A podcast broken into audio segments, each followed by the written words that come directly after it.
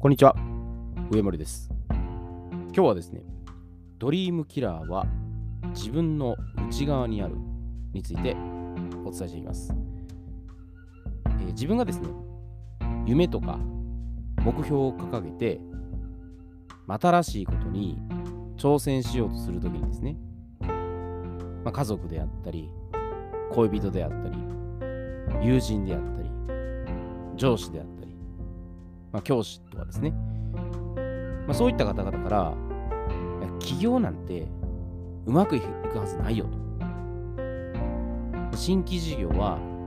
莫大な資金がかかると。まあ、どうせ途中放棄して諦めるはずだと。年齢的に今から始めても遅すぎると。リスクが大きすぎてやる意味がないと。まあ、お決まりというぐらい、ネガティブな批判、批評っていうのを言われるんじゃないでしょうかね。まあ、自分のことを本気で心配して、まあ、助言としてね、伝えてくれる親身な場合もあれば、まあ、単なる嫉妬心からステータスゲームですね。優劣を競って、まあ、地位を保持しようとするまあ、そういった冷徹な場合もあるんですね。だから自分が情熱を持ってやりたいっていうことに、まあ、意を唱えられるとですね、まあ、誰しも不快な気分になるんですね。で、私も昔はですね、まあ、そういうネガティブなことを言われると、黙れと。外野はすっ込んでろと。私の道を阻む者は容赦しないと。誰が何を言おうと我が道を行くんだと。なんで私のやりたいことに口を挟むんだと。まあこういうように血の気が多くてですね、まあ、闘争心をむき出しにして、もう自己主張を貫いてたんですね。まあ、確かにネガティブ発信っていうのは、まあ、夢とか希望に水を差してですね、まあ、行動の妨げにはなると思うんです。でそこで感情的に興奮状態になるとですね、や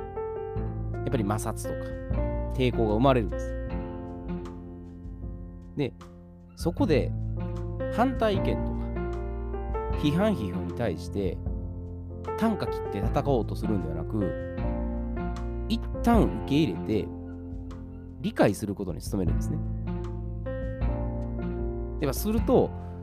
いや、ネガティブ発信は絶対に受け入れたくないと。自分の夢とか目標を打ち壊す人は理解できない。そんなこと言われると余計に腹が立って喧嘩腰になってしまうと。まあ、いったら許容できない葛藤が出てですね、まあ、ストレスになるかもしれないです。まあ、特にその身内がですよね、家族とかが一番のその理解者であるんですけど、まあ、そうあってほしいとね、願っているだけに、まあ、そういう反対とかね、批判批を言われると、もうやっぱ認めがたいと思うんですね。それはなんか言われたくないなと。で、まあ、例えばですね、奥さんがもう何かにつけて反対してくる。まあ、旦那さんにこうダメ出しばっかりされるとか。もう新しいことを挑戦しようとするたびに家族から釘を刺されるとかですね。まあこれよく見かける光景なんですね。でもそれは、なんか自分は夢や目標に向かって前進する正義のヒーローだと。家族は全てに反対してくる悪のドリームキラーだと。まこういうふうに決めつけてるんです。でこれはあのネガティブ発言が悪いっていうふうに見なす前に自分自身の在り方に関しては全く無視している状態なんです。まあ、自分は絶対に100%正しい。悪いのは反対してくる家族だ。まあ、責任転嫁してですね、自己防衛している状態なんです。だから、ドリームキラーが悪いという以前にですね、自分の内側を直視してで実践に移すっていうことがこれ最優先事項なんです。だから反対意見とか批判批評がまあ一言も発信されないぐらいですよ。極論言ったらそこぐらいまで、まあ、自分が魅力ある状態にしておくってことがこれが本質的な対処法なんです。だから仮にネガティブ発言をされても腹を割って話し合ってですね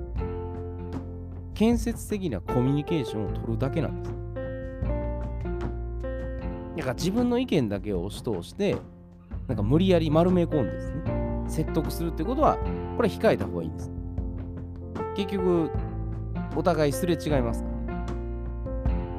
だから具体的な計画であったり方法論とかを全部ですよ。細かく示してでそれで相手に納得してもらうってことなんです、ま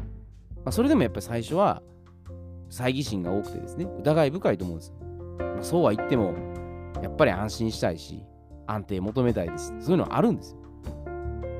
だから最初は、まあ、否定的な状況であっても、まあ、行動してです。少しずつ成果を出すことで背中で語ってね伝えることができるんです。だから、まあ、もしくはですけどね、これあの自分自身がドリームキラーになってる場合もあるんです。言ったら、まあ、家族とか身の回りの人がこう言ってるから自分を攻撃してくるからドリームキラーだってんじゃなくて自分自身がドリームキラーになってるんです。自分が掲げた、まあ、夢とか目標に対してまあ、デモとか、だってとか、どうせ、まあ、3D ワードですね。これ使って、セルフイメージが下がった状態ですよ。でも、現実的に無理かもしれないとか。もうだって道のりは果てしなく長いと。どうせ自分の能力なんて知れていると。これ自分で自分を貶めているんです。本当は目標とかね、夢とか掲げているにもかかわらず、自分でブロックかけて閉じ込めてるんです。だから、ドリームキラーっていうのが、その周囲の人ですね、家族とか友人、恋人、上司、教師とか、決めつけないってことです。むしろ、ドリームキラーが自分であって、自分の内側に潜んでるっていうふうに、やっぱ認識しておくってことなんです。いや、もちろんその他者とか周囲が、ファクト、ファクトの面でね、自分の夢とか目標に対して、ネガティブ発言してくるってのはあるあると思うんですよ。でもそうであっても、根本的な心構えとしては、仮にそう言われたとしてもですよ。まず謙虚に受け入れて、理解にすると。で、自分の考えを一旦保留すると。横に置いとくとです。その自分の考えとか主張に盲点がないかを探して、で、それで、相手がそのネガティブ発言を言ったことを実際に聞いてみて、あ、これひょっとしたら抜けてたんじゃないかなっていうところですね。これ実際の行動に生かすってことなんです。だから、ネガティブって言っても、見方を変えたらひょっとしたら自分を助けてくれてる場合もあるかもしれないです。いや、それは感情的に言われると、なんかね、こう、上から言われたりとか、なんかちょっとこう、否定的なこと言われると、なんかがっくりする場合あるかもしれないですけど、まずやっぱ傾聴と共感に努めるってことです。だからつまり、あのミスコミュニケーションが起きないようですね。お互いの認識のズレを修正して、調和を保っていくってことです。調和を保つってことは、お互いにとってですよ。ただただ相手にいいようにとか、自分だけ片方だけいいようにっていうわけじゃないんです。ズレを修正するってことです。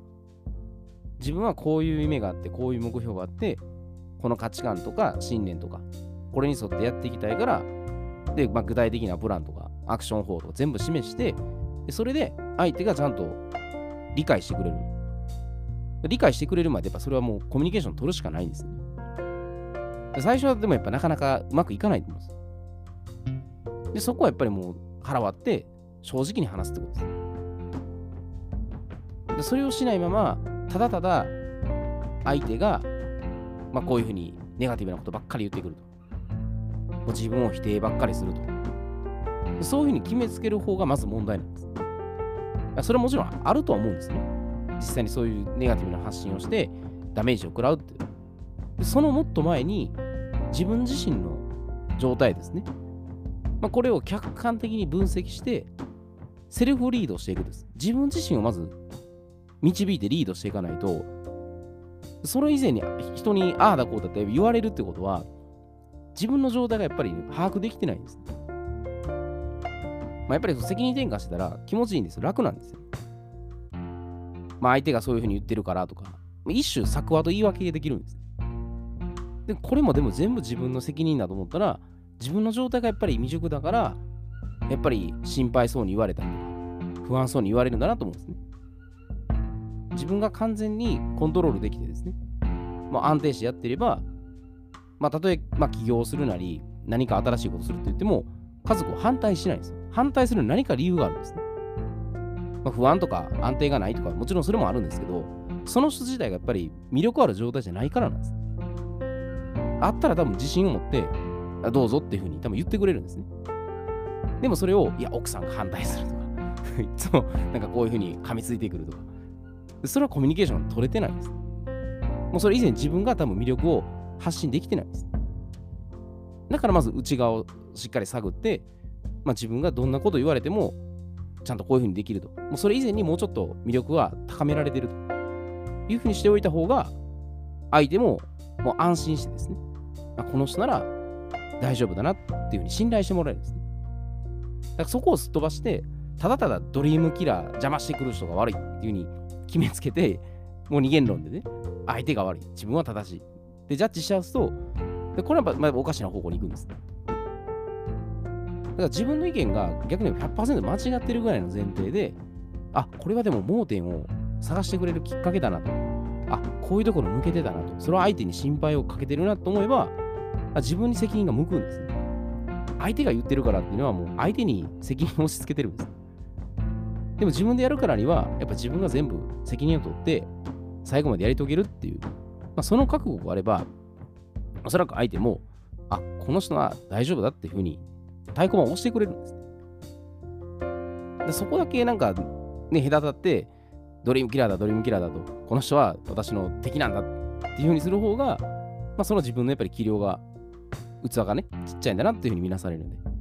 まず自分の内側をもう積極的にまず磨いていく必要があるんじゃないかなというふうに思います。えー、では今日はこれで失礼いたします。